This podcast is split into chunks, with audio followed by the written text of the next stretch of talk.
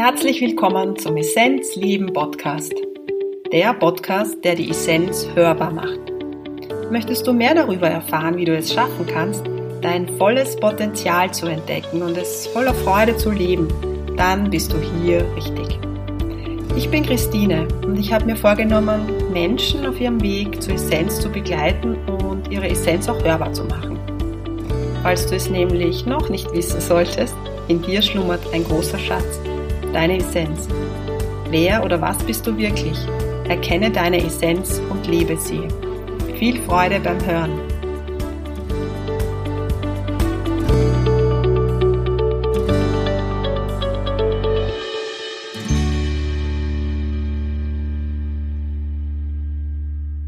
Ich freue mich, dass du wieder dabei bist. Die Essenz hörbar, der Essenzleben Podcast. Heute ist was Spannendes passiert. Freitag ist immer Podcast-Zeit, alle zwei Wochen. Und im Normalfall kriege ich die Themenbereiche schon die Tage davor. Das heißt, ich recherchiere die Themen nicht, sondern ich setze mich hin, schließe die Augen, so wie ich das auch bei meiner Heilarbeit tue und gehe auf Empfangen, gehe aus dem Verstand und kriege dann die Information ins Feld, also was ich dann mit euch teilen darf. Und es hat sich die letzten Tage schon ein Thema aufgebaut und heute in der Früh war alles ganz anders. Ich glaube, dass die Tagesqualitäten sich sehr stark immer wieder auch verändern und die Frequenzen sehr, sehr stark anheben. Und es ist mir noch kein einziges Mal passiert, aber diesmal war es so. Das grobe Thema ist sehr ähnlich, weil die letzten Woche, Wochen beschäftigt mich das morphogenetische Feld. Und auch heute geht es im weitesten Sinne um das Gesetz der Resonanz aber vor allem geht es heute darum, in die Stille zu gehen, in die Essenz zu gehen und nur wenn du dir auch Zeit nimmst, dorthin zu gehen, kommt das Resultat. Was meine ich damit? Es ist ganz gleich, ob du jetzt vielleicht in der Selbstständigkeit bist, im Business mm, oder ob du beziehungstechnisch irgendwie da mehr in die Größe gehen möchtest oder in irgendeinem beruflichen Kontext oder auch vielleicht auf deinem spirituellen Weg du sehr stark in die Leistung zum Beispiel gehst oder ins Wollen gehst. Es ist immer essentiell, in die Stille zu gehen, in die Ruhe zu gehen, in, in die Freude zu gehen und in die Kommunikation mit Gott. Kommunikation mit Gott ist nichts anderes, dass ich mit dem, mit dem Licht mich vereine, wie auch immer. Und das hat jede Religion. Ja, wenn du so schaust, dass man sagt, der heilige Sonntag oder der Sabbat, wo man nicht mal eine Aktivität machen darf am Sabbat, ja? Also ich sage jetzt darf. Aber wo es darum geht, völlig in die Ruhe zu gehen, raus aus diesem Leistungsdenken, raus aus diesem Tun, hinein ins Sein. Und wir leben jetzt in einem Zustand oder in einer Frequenz, wo wir immer stärker in diesen Seinszustand kommen dürfen. Und das gehört auch geübt. Also das ist nicht etwas, was wir schon so können. Das ist ganz, ganz spannend, sondern das ist etwas, was wir üben dürfen und was wir vor allem uns auch schenken dürfen. Und heute in der Früh war das so stark da. Ich bin dann so im wenn ich zum Arbeiten anfange, gehe ich auch mal so über die Social Medias drüber und dann kam ich nur auf Posts, wo es darum geht, ja, have a rest und einfach loslassen, dann kommt alles und so. Ihr kennt ja alle diese Sprüche, ja, die einem ja manchmal schon richtig auf die Nerven gehen. also mir geht's, mir geht's manchmal so, dass ich dann so Sprüche manchmal schon, oh ja, wieder so ein Spruch oder so. Ja, aber er, er ist stimmig, er ist stimmig. Und da ist einfach was dran. Und wie funktioniert das? Ich möchte einfach erklären, wie es funktioniert. Also ich, ich bringe jetzt mal ein Beispiel und dann erkläre ich anhand von meinem Lampenschirmmodell, warum es besser ist, in die Ruhe zu gehen, als in die Leistung zu gehen. Zum Beispiel, du bist jetzt selbstständig und möchtest irgendetwas anwerben oder wie auch immer und gehst sehr stark ins ähm, Stories posten und so weiter. Ja, so. Es ist viel, sehr, sehr viel Arbeit. Es ist auch sehr, sehr anstrengend, wenn du oft am Handy bist. Ähm, die Frequenz ist dann auch sehr, sehr, ja, kann auch niedrig werden. Ja, also das heißt, die Augen belasten und es kann schon sein, dass du dann mehr Kraft brauchst, um deine Schwingung hochzuhalten. Ja? Und du gehst immer stark ins Tun, ins Tun, ins Tun. Wenn wir stark ins Tun gehen, sind wir meist sehr im Verstand und in der Emotion. Das heißt, ich erkläre das jetzt anhand vom Lampenschirmmodell. Wer meine Podcasts kennt, wer meine Arbeit kennt, der kennt das Lampenschirmmodell, der hört sich es einfach nochmal an. Und für die, die neu sind, für die ist es vielleicht ganz spannend.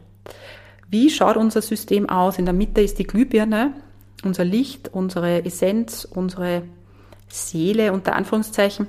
Das ist manchmal ein bisschen falsch gebraucht, weil wir sagen, wir werden in der Seele verletzt. Das Licht kann nicht verletzt werden. Ja? Das ist das, was wir eigentlich sind.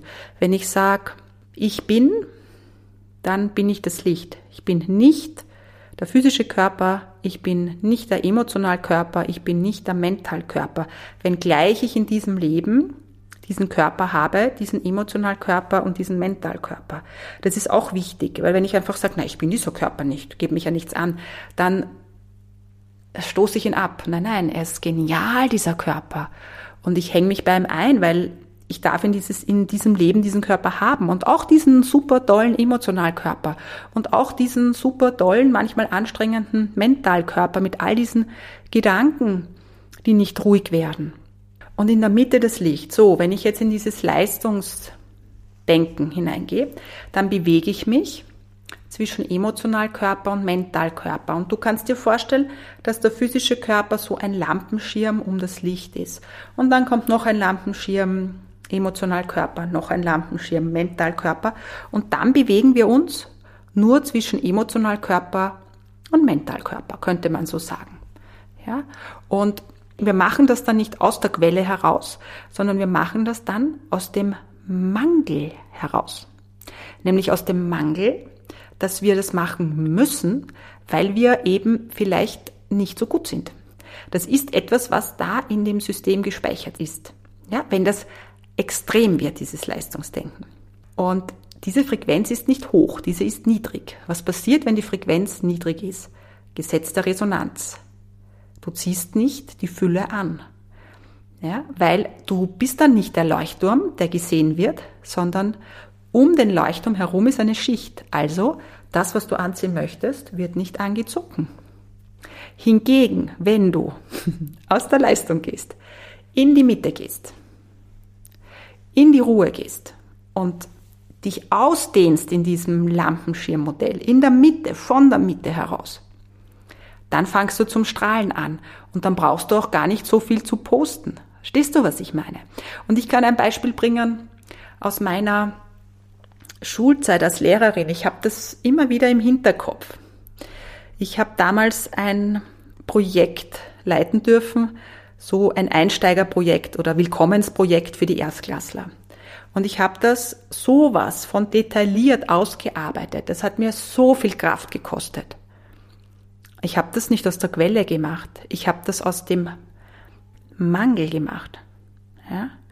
Und das Projekt war okay, es ist gut angekommen, aber es war jetzt nicht der Burner, der Brenner, ja, das war es nicht. Obwohl es perfekt war, weil die Frequenz eben gar nicht so hoch war. Und was ich da ins Feld bringen möchte, ist, dass ich dich, was ich dir einfach damit geben möchte, ist, dass du einfach das loslässt und in diesen ruhigen Zustand gehst und das einfach bewusst loslässt. Das ist gar nicht so leicht, weil dann so Gedanken kommen, na ja, wenn ich jetzt nichts poste, ich nehme es jetzt auf die Social Medias, ja, dann funktioniert es nicht. Ich könnte genauso sagen, ja, wenn ich jetzt nicht noch intensiver die Arbeitsblätter ausarbeite, dann funktioniert es nicht. Warum gehen wir da so stark ins Leistungsdenken? Weil wir einfach das Vertrauen nicht haben. Es hängt mit Urvertrauen zusammen, weil wir möglicherweise in diesem oder in anderen Leben als, ja, als Kinder beispielsweise kann man es zum Beispiel als Kind, kann man zum Beispiel hernehmen, dass wir halt nicht in unserem Seinszustand gesehen worden sind. Und dann haben wir begonnen, eine Leistung zu machen, etwas zu malen, etwas zu tun, damit wir geliebt werden, damit wir gesehen werden, damit wir, damit endlich jemand unser Licht sieht. Und so haben wir uns das antrainiert, dass wir nur gesehen werden, wenn wir etwas tun. Das ist aber falsch. Wir werden nicht gesehen, sondern es ist eigentlich so, dass die Frequenz runtergeht. Skurril, oder? Aber es funktioniert so. Es funktioniert so. Deshalb ist es immens wichtig, und ich sage es dir nochmal, immer wieder seinen, seinen Ruhezustand zu finden, seine Zeit mit Gott zu haben, ich sage es jetzt so, oder einfach in die Essenz zu gehen über Phasen, was immer das bedeutet. Ja, für den einen ist es tanzen, für den anderen ist es in, in den Wald gehen, für wen anderen ist es einfach spirituelle Texte zu lesen, vielleicht zu chanten, zu singen, das ist ja für jeden was ganz was anderes. Und in diesem sehr mittigen Zustand steigt deine Frequenz einfach an. Und dann natürlich musst du in die Handlung gehen. Denn Gott kann nur durch dich wirken, wenn du in die Handlung gehst. Also du kannst nicht zu Hause sitzen und einfach nur warten. Das geht nicht. Natürlich musst du, ich sage jetzt musst du, etwas tun. Ja, das ist natürlich der, der andere Teil. Aber es geht eben um diese Balance. Und das möchte ich dir heute ganz besonders mitgeben. Und es gibt ein Werk, das du wahrscheinlich kennst, die Bhagavad Gita, kommt aus den Veden, ein Teil von der Mahabharata. Das kann man sich so vorstellen, es ist, es ist, hat für mich sehr viel Ähnlichkeit mit der Bibel. Die Bhagavad Gita ist so aufgebaut, dass es ein Gespräch zwischen Krishna und Arjuna ist. Das ist, also es geht ein Gespräch zwischen Lehrer und Schüler, zwischen Gott und dem Schüler, könnte man eigentlich sagen. Ihr wisst vielleicht auch, dass Krishna eine Form von Vishnu ist. In Indien gibt es drei große Gottheiten, männliche Gottheiten. Also es gibt nur einen Gott, aber es gibt verschiedene Energien. Und Krishna entspricht eben dieser Vishnu-Energie, also Verkörperung von Vishnu-Energie. Die Bhagavad Gita hat mich eben zu einem Zeitpunkt sehr, sehr angesprochen, wo es genau um dieses Thema ging, nämlich wo ich gemerkt habe, ich brenne mich aus. Also ich finde meine Balance nicht. Ich muss immer wieder ins Tun gehen, ins Tun gehen, ins Tun gehen. Und die Bhagavad Gita beschäftigt sich eben mit den Lebensfragen. Also wie kann ich das schaffen, mein Licht eigentlich zu sehen?